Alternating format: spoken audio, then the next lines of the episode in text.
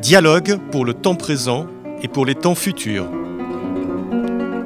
Une émission de Marc Wielinski tous les dimanches de 13h à 14h sur RCJ. Où va notre monde? Comment mieux le comprendre? Que puis-je faire pour l'améliorer? Que m'est-il permis d'espérer? Aujourd'hui, une vraie mère, ou presque, avec Didier Van Kovlert.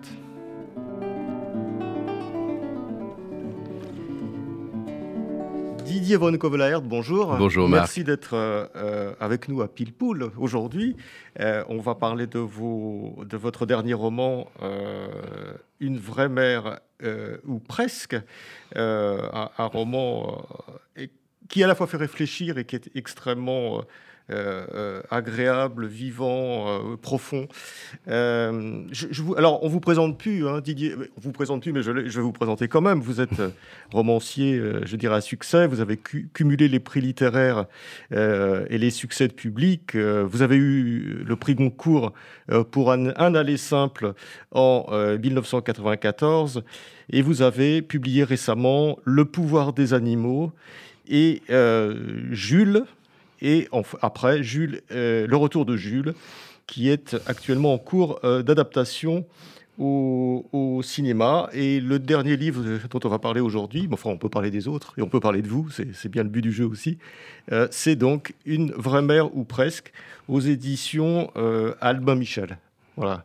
Alors, euh, cette vraie mère, ou presque, euh, je vais vous demander de vous parler un tout petit peu du livre sans raconter, euh, sans, trop raconter les choses, mais cette vraie mère, ou presque, qui est dans votre roman, finalement, on se pose beaucoup de questions sur cette, sur cette mère. est-ce qu'elle, donc, elle, elle, vient de mourir, c'est ça? Alors, le, narrateur vient, vient de perdre sa mère mais elle lui a demandé de garder sa voiture, de continuer de faire rouler euh, cette voiture euh, que depuis 30 ans elle bichonne comme une Ferrari, qui en fait est une Renault Fuego, c'est coupé de classe moyenne des années 80 avec une mauvaise réputation, très injustifiée d'ailleurs, et, euh, et dans sa version turbo-essence, qui fait que lorsqu'il met le, pied sur l'accélérateur, lui qui est habitué à conduire une pantoufle hybride, ben là ça, ça s'emballe, et première fois qu'il s'en sert après la mort de sa mère, flash radar, et la contravention arrive, comme il n'a pas changé la carte grise en Corse, la contravention arrive au nom de la mère.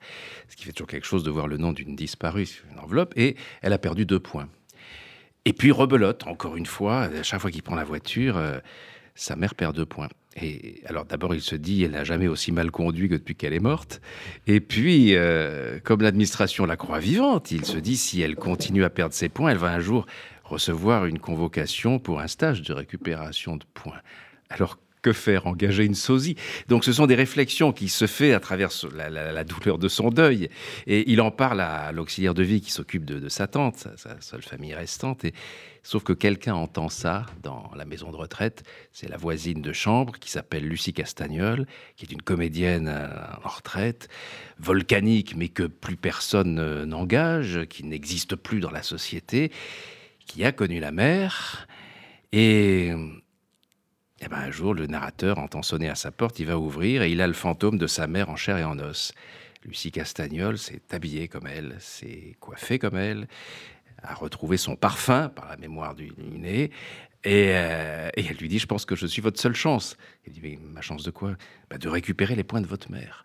Alors à partir de cet ange complètement fou, complètement euh, euh, dingue, d'abord il essaie de, de, beauté en touche, et puis il est tellement bouleversé par cette apparition, par le mal que s'est donné cette femme pour euh, réincarner, entre guillemets, cette mère, et, et, pour être juste avec l'obsession méticuleuse du comédien qui veut vraiment faire vrai, laisser le personnage euh, euh, trouver sa vérité euh, en lui par son interprétation.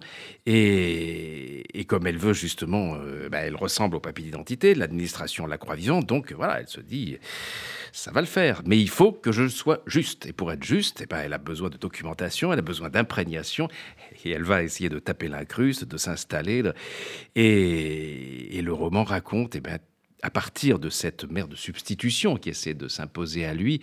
Et évidemment, ça va le ramener face à à, cette absence de sa mère, à tout ce qu'il n'a pas eu, pu lui dire de son vivant, tous les malentendus, les tensions qu'il y a eu entre eux.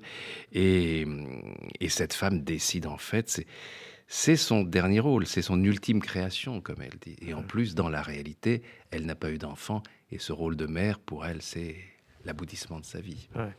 Alors c'est un livre, je disais, qui est, extrêmement drôle, qui est même hilarant à certains moments, euh, mais c'est un livre où il y a un certain nombre de dimensions euh, qu'on pourrait, qu'on pourrait explorer. C'est quand même un livre sur l'absence. C'est un livre sur l'énergie de l'absence. Sur l'énergie de l'absence. Dont, on parle finalement assez peu. C'est-à-dire qu'une personne disparaît et, qu'est-ce qui reste? Bah, Il reste d'abord le vide qu'il y a en nous, c'est-à-dire qu'on essaie évidemment de, de, de, remplir avec les, les, souvenirs, avec le, ce mélange de chagrin de la perte et puis de, de tous les beaux moments passés ensemble, de tout, de, tout l'amour euh, et, de toutes les, les, les tensions qui, qui, demeurent, tout ce qui ne peut pas disparaître avec la mort physique. Et, quand je parlais de cette énergie de l'absence, c'est cette énergie du manque que, lui euh, ressent et qui tout à coup va s'affronter avec cette énergie de la reconquête, de la, de, de, la vie bouillonnante qui demande à, renaître et à revenir en circulation grâce à cette comédienne qui, se glissant dans le rôle, redonne vie à la mère. Et, va par, par euh, ce travail d'intuition, de, de, psychologie qui, qui marque les, les, vrais comédiens, euh, va vraiment non seulement euh, redonner vie aux énergies, au caractère, au travers et aux qualités de cette mère, mais en même temps aller beaucoup plus loin, comme si elle était investie par l'esprit de la mère. C'est vrai que très souvent, ce, thème de, de, la mort, non pas comme fin, mais comme point de départ d'autre chose, est très présent dans mes livres. Et c'est important parce que c'est aussi ma, nature, de, le traiter, euh, comme vous le disiez, avec cet humour, avec ces situations décalées qui, euh, qui nous permettent d'aller plus loin dans la gravité, dans la profondeur, sans tomber dans le pathos ou dans le, sans, sans uniquement euh, creuser les, les, blessures, mais essayer de que ces blessures deviennent une source de, de, vie, une source de, de reconstruction. Et, voilà, c'est ça que j'ai envie de, partager. Euh, Alors, ce qui est tout à fait remarquable euh, dans, votre livre, c'est que vous partez d'une expérience euh, que tout le monde a eue, enfin, tous les gens qui ont perdu un être cher ont eu. Et vous, vous en faites quelque chose. de, Cette expérience, j'appellerais ça la rémanence administrative d'une certaine mmh. façon. C'est-à-dire que vous, ça passe par les points euh, c'est-à-dire qu'elle continue euh, à, perdre des points. Il y a sa voiture qui est là. Euh, il y a d'ailleurs ses traces dans la voiture. Voilà, il, y a, il, a, son dernier mégot de cigarette. Il oui, il a, il a, un peu un, esprit de conservateur de musée. c'est vrai. Il y a le chapeau de paille de sa mère derrière. Il y a son paquet de cigarettes. Il y a son dernier mégot. Toutes ces ça, ce sont les, manières illusoires par lesquelles on entretient la présence c'est-à-dire le, souvenir, l'odeur d'un vêtement. Mais ce qui est intéressant, c'est quand ça va beaucoup plus loin et quand tout à coup, vous avez l'impression que c'est l'esprit même de la mère qui revient à travers cette comédienne qui va à la rencontre de cette identité qu'elle a décidé d'incarner. Donc, euh, ces, énergies-là, qui évidemment créent des perturbations, donc des perturbations, donc de la drôlerie, euh, c'est vraiment, euh, c'est à la fois ma conception de la vie, du deuil, de, de ce que j'ai envie de partager avec mes, mes, contemporains. Et puis vous parliez de l'administration, tout ce qu'on subit tous, ces situations d'absurdité administrative. Et là, tout à coup, c'est cette situation-là qui va faire repartir la vie. Oui, mais dans, dans, la rémanence, ce que j'appelais la rémanence administrative, c'est-à-dire on continue à recevoir euh, donc des points de permis, mmh. c'est-à-dire que l'administration prolonge hmm. euh, de façon artificielle et normale la, vie des gens. Mais ça peut être son compte en banque, ça peut être euh, pour d'autres, ça peut être le compte Twitter le compte, euh, le compte Facebook. C'est-à-dire que les choses continuent autour et la personne a disparu. Oui, ben ça c'est l'ironie justement de, du monde actuel. C'est-à-dire que alors que tous les fichiers sont croisés. On le voit bien quand les impôts veulent retrouver. Il y a juste à faire des, deux clics pour avoir la, situation de tout le monde avec tout le numéro fiscal euh, recouvre absolument toute la réalité de votre vie. Mais encore faut-il qu'il y ait quelqu'un qui fasse ce clic. Or, les gens travaillent de moins en moins s'en foutent. Et ce qui fait qu'il y a ces situations administratives qui tout euh, peuvent s'installer par, par incurie, par désinvolture, et, euh, et finalement réussir par cette, cette absurdité ironique à, à, faire repartir la vie. Et ça, pour moi, c'est une forme de justice. c'est une forme de, de compensation de, par rapport à ce qu'on subit d'habitude. Et, et c'est le mouvement même de, de la vie. C'est vrai, mais ça, ça, donne aussi un côté euh, un côté euh, un peu humain, justement, l'administration. Mm. Euh, si, tout s'arrêtait du jour au lendemain lorsqu'on meurt, ou lorsque votre mm. mère meurt, ou votre père, ou votre frère, si tout s'arrêtait d'un certain... On n'a plus rien, on n'a plus de compte en banque, on n'a plus, plus rien, est-ce que ça serait plus humain, finalement? Est-ce qu'il est question encore d'humanité là-dedans? Je, pense que pas c'est pas l'administration qui devient humaine, c'est le facteur humain qui perturbe la logique administrative. Et que ce soit par, par paresse, par incurie, par désinvolture, euh, ce qui compte, c'est le résultat et ce qu'on en fait. Et, et, de la même manière que l'administration aujourd'hui peut vous déclarer mort par erreur, et que cette erreur, elle est tellement dure à rattraper qu'il y a des gens dans la réalité qui sont toujours vivants et n'arrivent pas à se faire reconnaître comme tels dès le moment où la Sécu vous a rayé des, des cadres vivants. C'est l'opération de programmation informatique pour vous redonner vie est quasiment impossible. Et il y a périodiquement, on entend des, témoignages de gens qui, racontent ça, cette, cette mort administrative. Alors là, j'ai pris le contre-pied. C'est la, l'anti-mort administrative, c'est la, c'est la remise en vie. Alors, il y, a, autre chose de particulièrement euh, intéressant, original dans votre, euh, dans votre roman, euh, Didier von Kovlaert, hein, je rappelle, une, une, une, vraie mère, ou presque, euh, aux éditions euh, Albin Michel, c'est que vous faites quelque chose qu'à mon sens, euh, aucun romancier n'a fait jusqu'à maintenant. et enfin, peut-être qu'il y en a qui, l'ont fait finalement, mais enfin, en tout cas, moi, je n'en ai pas connaissance. C'est que on sait peu de choses sur votre, enfin, sur, votre, sur la mère du narrateur au début, mais donc il y a l'irruption de cette femme qui est une actrice et qui va jouer ce rôle. Et finalement, c'est une découverte de la mère mmh. euh, du, narrateur, une découverte à travers euh, une autre personne qui se fond dans son personnage. C'est-à-dire que peu à peu, on en sait plus sur ce personnage tout à fait truculent par l'intermédiaire d'une autre personne. C'est-à-dire que c'est médié par une actrice. Voilà, et en plus, quelqu'un qui tâtonne pour retrouver la, vérité, les gestes, même le, les recettes de cuisine. La mère était une cuisinière extraordinaire. Euh, Lucie, elle, elle a jamais fait que réchauffer au micro-ondes du surgelé. Donc là, tout à coup, elle tombe sur le, le carnet de recettes de la mère et elle va entreprendre de, bah, refaire ses plats. Alors, au début, c'est une catastrophe. Et puis, et puis, la poubelle est pleine des brouillons euh, ratés de ces, de plats. Et puis un jour, par le travail, l'imprégnation, elle va permettre au narrateur de retrouver les saveurs de cette cuisine, de, la remettre en vie à travers euh, ce qui était une chose très très importante de sa vie, c'est la, nourriture qu'elle faisait pour les autres, qu'elle partageait, et grâce à laquelle euh, elle, brillait, elle était, elle, elle, régnait par des fourneaux. Et particulièrement, donc, euh, en tâtonnant cette, actrice, donc, en, se se moulant de plus en plus dans le personnage euh, de, la mère du narrateur euh, pour jouer ce rôle. Hein, pour mm. aller, c'est toujours euh, ce, rôle administratif pour aller chercher des points, ce qui paraît dérisoire, mais, mais ce qui ne l'est pas tant que ça. Et, symbolique. Et parce symbolique. Que les points, c'est comme les points de vie. c'est comme les points de vie, exactement. J'aime bien partir d'une idée très concrète, très pragmatique, que tout le monde a pu rencontrer dans, dans sa vie, et, et, en tirer, je pense, cette dimension euh, symbolique, philosophique, sans, sans appuyer là-dessus, simplement en... Voilà, ça c'est tout ce qui, à travers euh, une écriture que je veux toujours la, plus, la plus sobre, la plus fluide possible, mais va déclencher des tas de choses chez les personnes qui, qui lisent. Et, qui peu à peu entrent dans ce personnage à mesure que la comédienne s'y investit. Mais on a l'impression que c'est aussi un révélateur pour le... Mmh pour, pour, le, narrateur. C'est-à-dire que peu à peu, l'image de sa mère reparaît à la manière d'un bain de révélateur. Enfin, les, jeunes savent plus ce que c'est qu'un bain de révélateur parce que ça, c'était lorsqu'on mettait de la photo, qu'on faisait de la photo dans les temps antiques et qu'on avait la photo qui peu à peu émergeait mhm. du, du, néant, du gris. Euh, et là, peu à peu, il y a une image de la mer qui, qui réapparaît à partir de, à partir de, voilà, de ce mhm. travail un petit peu itératif.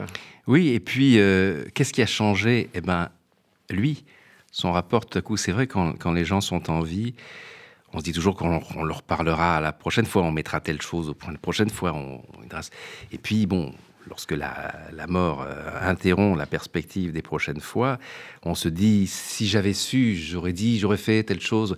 Et là, il a cette... Le destin lui, lui apporte la possibilité de le faire à un moment où elle est tellement devenue euh, vraie, devenue le personnage qu'il a vraiment l'impression c'est à sa mère qu'il parle. Et que, et que l'interprétation est, est, devenue comme le fruit d'un phénomène de possession. Il, y a, cette dimension aussi, par moment même, la comédienne ne sait, sait pas pourquoi elle a dit ça, pourquoi c'est tellement fort, elle ne comprend pas. Ces réactions qui, de manière très pragmatique, peuvent être expliquées par la, tout ce travail intérieur de, de, fusion avec le personnage, et puis qui peut aussi s'expliquer par une, un toucher de l'âme, comme on dit, j'aime bien cette expression, c'est à coup, euh, ben voilà, la conscience de la mère qui demeure en activité, qui évidemment va venir en renfort de cette structure euh, de remplacement que lui propose la comédienne. Hum. Euh, y, a, y a, on, ce qu'on sent aussi chez le narrateur, euh, effectivement, c'est un, désir de retrouver des choses euh, euh, chez sa mère ou de, lui dire des choses mmh. qu'elle ne lui a jamais dit et que d'une certaine façon, alors, il réalise à travers cette, euh, cette, euh, cette actrice qui, joue, elle, son dernier rôle. En plus, il y a un effet de miroir qui fait qu'elle joue, elle aussi, son dernier rôle, le dernier rôle de sa vie. Elle le sait, elle oui, le sent. Et puis, elle s'immerge tellement, c'est une manière de, pour elle aussi de quitter sa, sa propre réalité, de, de, la transcender, de se fondre dans ce personnage. Et euh, c'est vrai que le livre pourrait se raconter de manière euh, euh, grave et oppressante, mais, je, mais les situations tellement dingues que déclenche cette situation permettent d'éprouver toute, cette complexité des, émotions sans, sans s'apesantir et sans. Non, mais on peut être grave sans être. On, peut être profond sans être grave. Moi, je, moi, je crois au, plaisir perturbateur, c'est-à-dire que le, le, le, plaisir du, du rire et de, de l'empathie euh, qu'il crée, qui est une des plus fortes euh, empathies, parce que c'est une adhésion à, qui, qui, se crée à travers le, plaisir du, du, rire, de la connivence. Et, ça permet euh, bah, d'aller plus loin dans les autres sentiments aussi et d'y aller d'une manière moins, moins pénible, moins, moins douloureuse, de regarder en face euh, ce qui fait mal avec cette protection en même temps qu'est est, l'humour. Alors Didier Van Govlaert, vous avez finalement, avec votre, votre talent, euh, et, votre savoir-faire, vous avez une sorte d'outil euh, pour aller euh, chercher euh, ce qui n'existe plus, ce qui, hmm. ce qui est mort, et, pour le faire revivre. Est-ce que c'est ça pour vous finalement la littérature? C'est une des choses qui me me passionne et, m'obsède dans ce que nous permet d'exprimer la littérature, oui, bien sûr. C'est enlever cette peur de la mort qui nous gâche la vie. On l'entend. Et le seul moyen d'enlever une peur, c'est de, regarder en face et, de proposer autre chose. Et ces, propositions-là qui changent le regard sur ce qui nous fait peur renforcent bah, notre, notre liberté d'esprit, notre notre richesse de sentiments, parce que euh, on peut tout à coup s'autoriser à penser à quelque chose sans se dire que ça fera mal et qu'il vaut mieux penser à autre chose. Cette solution de fuite euh, qui ne résout aucun problème. Donc euh, voilà, c'est je remplis pas un cahier des charges quand, j'écris un, livre. C'est qu'est-ce que c'est un, roman? C'est le point de rencontre entre une intrigue, une idée, et puis quelque chose qui remonte en vous, qui a besoin de s'exprimer, d'être partagé, et qui va trouver ce vecteur de l'idée pour s'exprimer au mieux. C'est pas simplement une idée ou une intention, un roman. Euh, pour moi, quand je plonge dans l'écriture, c'est qu'il y a eu cette rencontre entre les deux. Je ne peux pas faire autrement que d'écrire ce sujet-là qui a réveillé euh, cette chose qui a besoin de sortir de moi et d'être partagée. Oui, mais c'est extrêmement troublant quand même, parce que euh, cette, cette Lucie Castagnol, chacun peut l'interpréter à, sa, à mmh. sa façon. Est-ce que c'est quelque part une actrice? Est-ce que c'est quelque part euh, une apparition Est-ce que c'est il y, a, toutes sortes d'interprétations quand on est lecteur, et c'est le principe d'ailleurs de la lecture, c'est qu'on peut y projeter un peu ce qu'on ce qu'on veut. Absolument, le, roman appartient, le, le roman appartient au lecteur, et au lecteur dès le moment où, euh, où, je le redonnais. Et, et, c'est eux qui ont raison. Moi, j'avais raison tant que j'étais maître à bord de mon livre, enfin maître à bord entre guillemets, parce que ce sont les, les personnages qui très souvent prennent le pouvoir, euh, et c'est un moment assez fascinant, ça, quand moi je fais toujours un plan, toujours où je pense que je veux aller, et puis il y a des moments où le personnage euh, dit non, mais je peux pas dire ça, je peux pas faire ça, ça n'est pas moi. Et, alors parfois ça me pose d'énormes problèmes par rapport à la conduite de mon, de mon intrigue, parce qu'il bloque. Et en même temps, c'est merveilleux de se dire qu'il a, il a, atteint voilà, une telle autonomie qu'elle va jusqu'à la rébellion.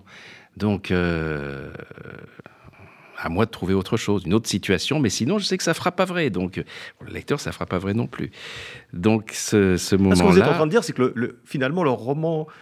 Le romancier donne naissance à des personnages, mais ne les maîtrise pas ou ne les contrôle pas forcément. Il y a un moment, c'est le thème du dibouk aussi. À un moment donné, vous pouvez, euh, ou du golem, vous pouvez euh, donner le, souffle à la création, mais après, cette créature va va se nourrir de plein de choses et vous dépasser. Et, c'est bien, et c'est bien. Ce qui veut dire qu'elle prend vie, en fait. Oui. Oui, je pense que la, logique intérieure qu'on lui a donnée euh, jusque-là euh, ne peut pas être euh, forcée, dénaturée pour les, besoins de l'intrigue. Mais est-ce que là, enfin, moi je me suis pas, j'ai pas pu m'empêcher de penser à certains moments que cette, cette actrice, donc qui, qui, revient à point pour, ah, à point pour récupérer ses points, euh, les, points de sa mère, finalement, euh, elle est porteuse d'un certain nombre de messages. Elle est, hmm. comme si elle était porteuse finalement de, de, des messages de l'au-delà. Elle est, elle est porte-parole de la mère, elle est, elle est son, son nombre porté et une sorte d'exécutrice testamentaire autoproclamée aussi. Elle, elle, accomplit ce qu'elle pense être, ce qu'elle ressent au fond d'elle-même à la rencontre de ce personnage, les, dernières volontés de ce personnage, y compris dans le fait d'arranger les choses. Euh, et pour résoudre les conflits, il faut les réactiver. C'est comme ça que par rapport à la femme du narrateur, voilà, il y avait des rapports assez tendus, comme souvent entre une belle-mère et, belle-fille. Euh, Lucie, évidemment, va intervenir dans cette relation-là aussi et créer des, situations terribles, mais qui vont permettre au narrateur de, comprendre euh, la raison profonde des relations entre, entre ces deux femmes. Et puis, et puis elle va ouvrir la, porte des secrets. Euh, à son insu ou pas, Lucie va permettre à Pierre de, de découvrir vraiment, d'avoir accès à, à ce que lui a caché sa mère euh, pour son bien à lui. Alors, on va pas raconter l'histoire parce qu'effectivement, il y a un certain nombre de rebondissements. Euh, mais euh, si on prend un petit peu de chance sur, cette, sur ce roman et sur, sur, les, sur les autres romans que vous avez écrits, euh, bah, j'ai une question à vous, à vous poser sur l'origine de votre goût de l'écriture. Est-ce que cette, cette question de la mort euh, vous a euh, attrapé, je veux dire, euh, très jeune. Oui, oui, j'ai. C'est fondateur chez vous, non? Absolument. C'est c'est fondateur et constructeur et j'ai eu la mort présente autour de moi dans ma famille très tôt.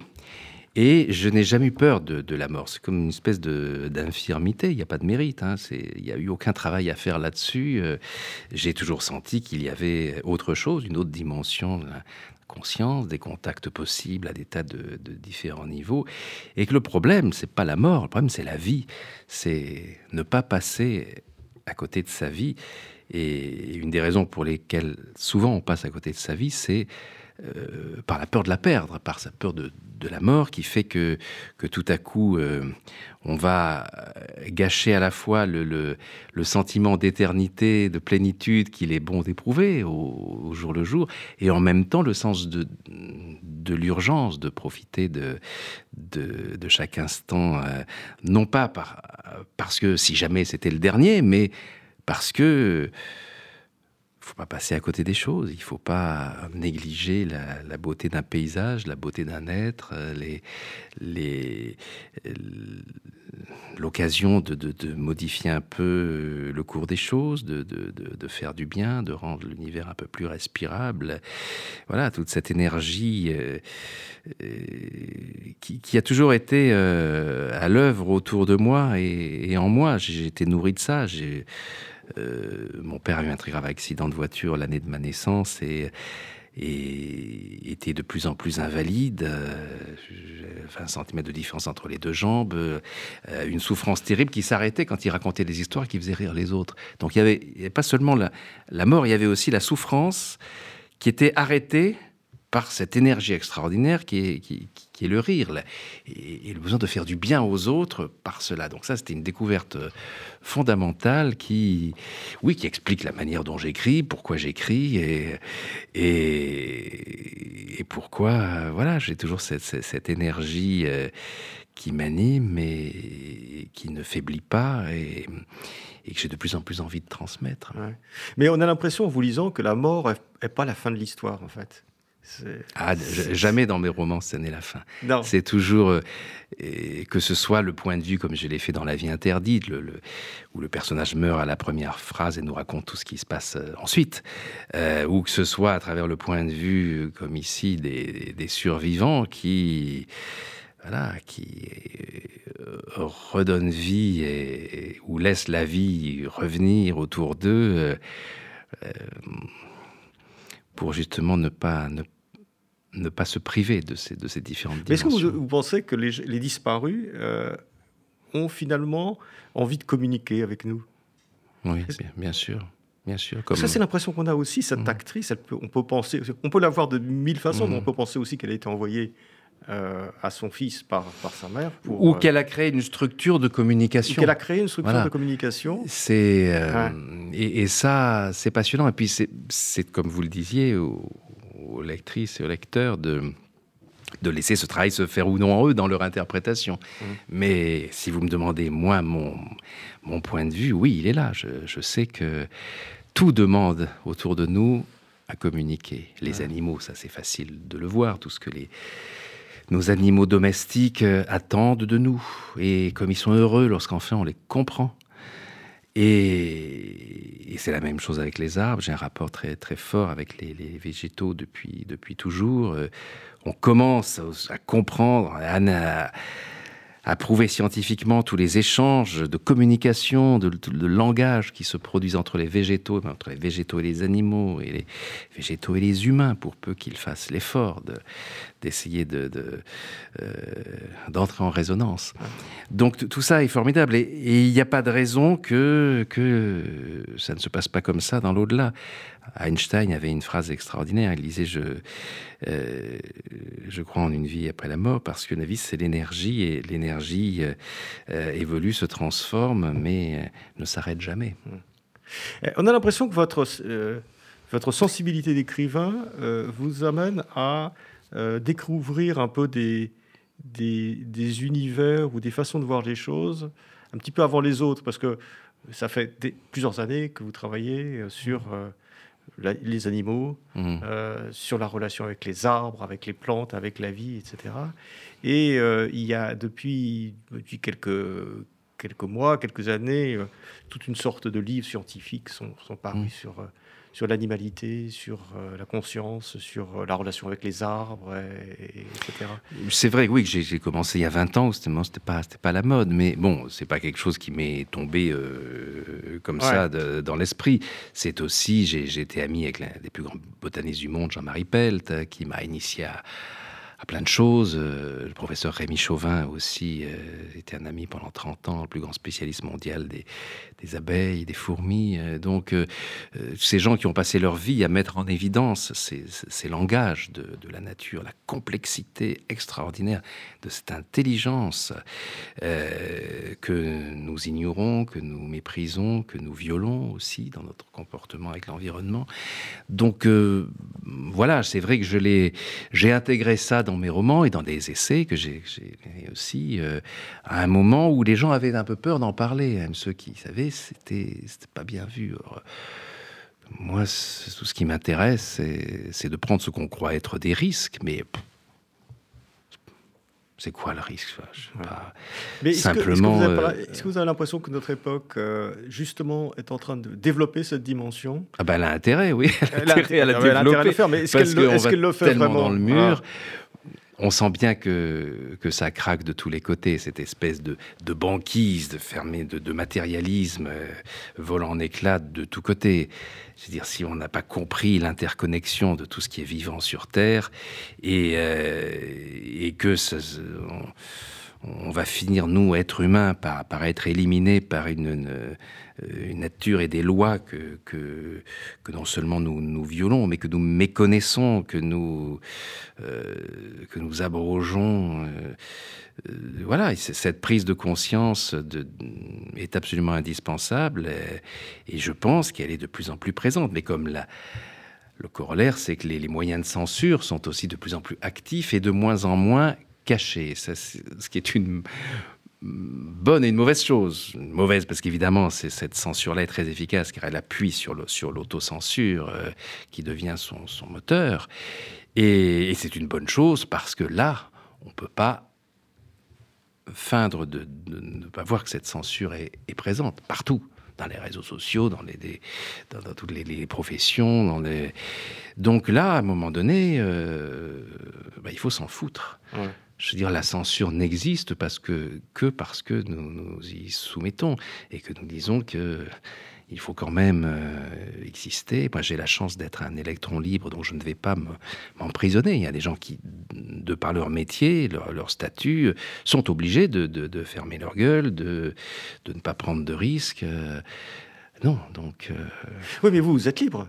Oui, c'est ce que je dis. C'est pour, ça que, aussi bien dans mes engagements écrits que les engagements euh, citoyens, comme on dit, euh, je ne vais pas me priver parce qu'il y a un peu un devoir, justement, de, de réveiller les gens, ceux qui ont envie d'être réveillé parce que malheureusement, Mais alors, il y en a vous, tellement. Vous les réveiller par, euh, par cette sensibilité extraordinaire que vous avez. Alors on le voit dans ce mm. roman par rapport à, à, la disparition, on le voit dans d'autres par rapport à la, à la vie, euh, par rapport à l'humour, par rapport à ça.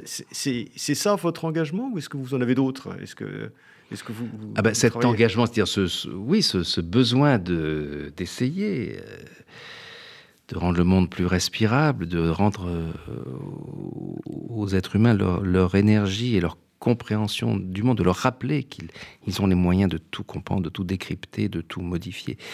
Euh, ça s'accompagne par euh, évidemment l'empathie que tout cela génère chez moi. Ça m'accompagne aussi de d'engagement. voilà, comme quand je je le fais pour les pour les soignants et la manière honteuse dont on les traite. mais ça, c'est c'est une réaction purement humaine, d'empathie, où à un moment donné, tout ne peut pas se, résoudre dans, par l'écriture des livres. Alors justement, euh, Didier Van Kovlaert, euh, quel est votre programme euh, personnel pour les, pour les 30 ou 40 ans qui viennent? Continuer. C'est-à-dire, voilà, tant que j'aurai l'énergie de de créer, euh, d'écrire, de me donner du mal pour essayer de faire du bien. Euh, voilà. Continuer par les romans, continuer par autre chose Oui, par, par, tout ce qui m'apparaîtra nécessaire, une nécessité intérieure, et puis euh, l'exigence du monde, ce, ce, que je pense, toute modestie et lucidité que je apporter au monde. Donc euh, voilà, tant que j'ai envie de ça, évidemment, je continue. Jean Cocteau disait quand je serai mort, je me retirerai fortune faite. je trouve c'est une tellement belle image du, ce que doit être un créateur que, voilà, tant que j'ai la force de créer, évidemment, je, continuerai. Et puis, si vous voulez, une des choses qui me fait le plus plaisir, c'est quand les, les gens qui m'ont lu me disent euh, Ah, vous m'avez redonné la pêche, vous m'avez redonné envie d'y croire, de, me bagarrer, de, retomber amoureux, de changer le monde, enfin, tout. De, vous m'avez enlevé la peur de la mort, vous m'avez euh, aidé. C'est formidable. Voilà, j'ai un des plus beaux souvenirs que, que j'ai de, de, de, ma vie d'écrivain dans son rapport avec, avec les, lecteurs. Un jour dans un salon du livre arrivent euh, cinq jeunes femmes, euh, superbes, cheveux au vent, sourire en bataille, avec un exemplaire euh, complètement ruiné de mon roman La vie interdite en poche, et elles me le font signer en, en, s'excusant de l'état du livre, et, et, elles me disent, vous savez, c'est parce qu'il tourne beaucoup. Alors, ce mot me tire moi l'attention. J'ai dit, c'est-à-dire, dit oui, on est infirmière en soins palliatifs et ah on vous fait lire énormément parce que vous vous rendez pas compte, mais vous, aidez les gens à respirer. Mais c'est vrai. Et, alors je dis, comment ça respirer? Il me dit oui, parce qu'ils bah, ils savent euh, qu'ils vont mourir et il y a des crises d'angoisse qui, qui bloquent la, respiration. Alors on fait lire votre livre qui justement parle de, de ce qui les attend. C'est une. Mais il rit non pas de la mort, mais avec la mort. Il, se projette. Et là, ils me disent voilà, il y, il y, a un effet vraiment physique qui se produit à partir de ça oui, c'est la chose la plus importante que, j'ai entendue euh, par rapport à ce que je pouvais apporter. Et surtout, cette chose dite-là avec ce, grand sourire de, ces héroïnes du quotidien que sont les, ces infirmières, en plus dans ces soins palliatifs, qui s'accompagnent d'une telle charge de, psychologie, d'empathie, de, et, elles ont trouvé, voilà, mon, bouquin, et elles disent, voilà, on, on, le rachète chaque année, mais évidemment, les, gens ne bah, restent pas très longtemps dans nos services, donc euh, donc voilà, ça, là, c'est. Me demandiez ce que j'ai envie de venir. j'ai envie de, continuer des, pour les années qui me restent à, à, provoquer ce genre de choses. Et là, on voit bien, parce que dans, ce livre, euh, Une vraie mère ou presque, euh, vous, vous, parlez du cancer de la mère, mmh. et, de, son cancérologue d'ailleurs, de façon presque légère. C'est une espèce de tour de force, c'est absolument extraordinaire. Légère, bah, par exemple, la première phrase du roman, c'est Ma mère qui passait rarement inaperçue est décédée d'un coup de bière aux obsèques de son cancérologue. Donc tout le roman, tout l'esprit du roman est contenu dans cette phrase, c'est-à-dire cette ironie extraordinaire de, de cet homme de ce, grand professeur, de ce, grand mandarin euh, cancérologue qui l'avait condamné en lui disant vous n'avez pas fait ce que je vous dis, donc vous, il vous reste euh, moins de trois mois à vivre. Et puis c'est lui qui meurt le premier en, faisant de la pêche au thon. Il est, il est pêché par un thon qui l'arrache de son siège et il se noie. Et, elle va dans l'état justement qu'on imagine aux obsèques de cet homme qu'il avait condamné qui meurt le premier. Donc ça, ce sont des, des situations que, que la vie nous, nous offre, entre guillemets. À nous d'en faire ce que nous voulons. Euh, on peut se dire c'est terrible, c'est la mort, comme on peut sourire et se dire comme quoi, euh, voilà, faut jamais avoir cet avis péremptoire, décider de la vie, de la mort euh, des autres. la vie est beaucoup plus ironique qu'on l'imagine. Merci Didier von Govlaert, merci d'être venu. Hein. Je, merci rappelle, à vous. je rappelle que votre roman s'appelle une vraie mère ou presque. Euh, il est publié chez Albin Michel. Euh, c'est voilà, c'est un roman qui, qui, qui, fait du bien, qui fait rire et qui fait beaucoup réfléchir. Merci d'être venu au merci, micro de Merci Marc.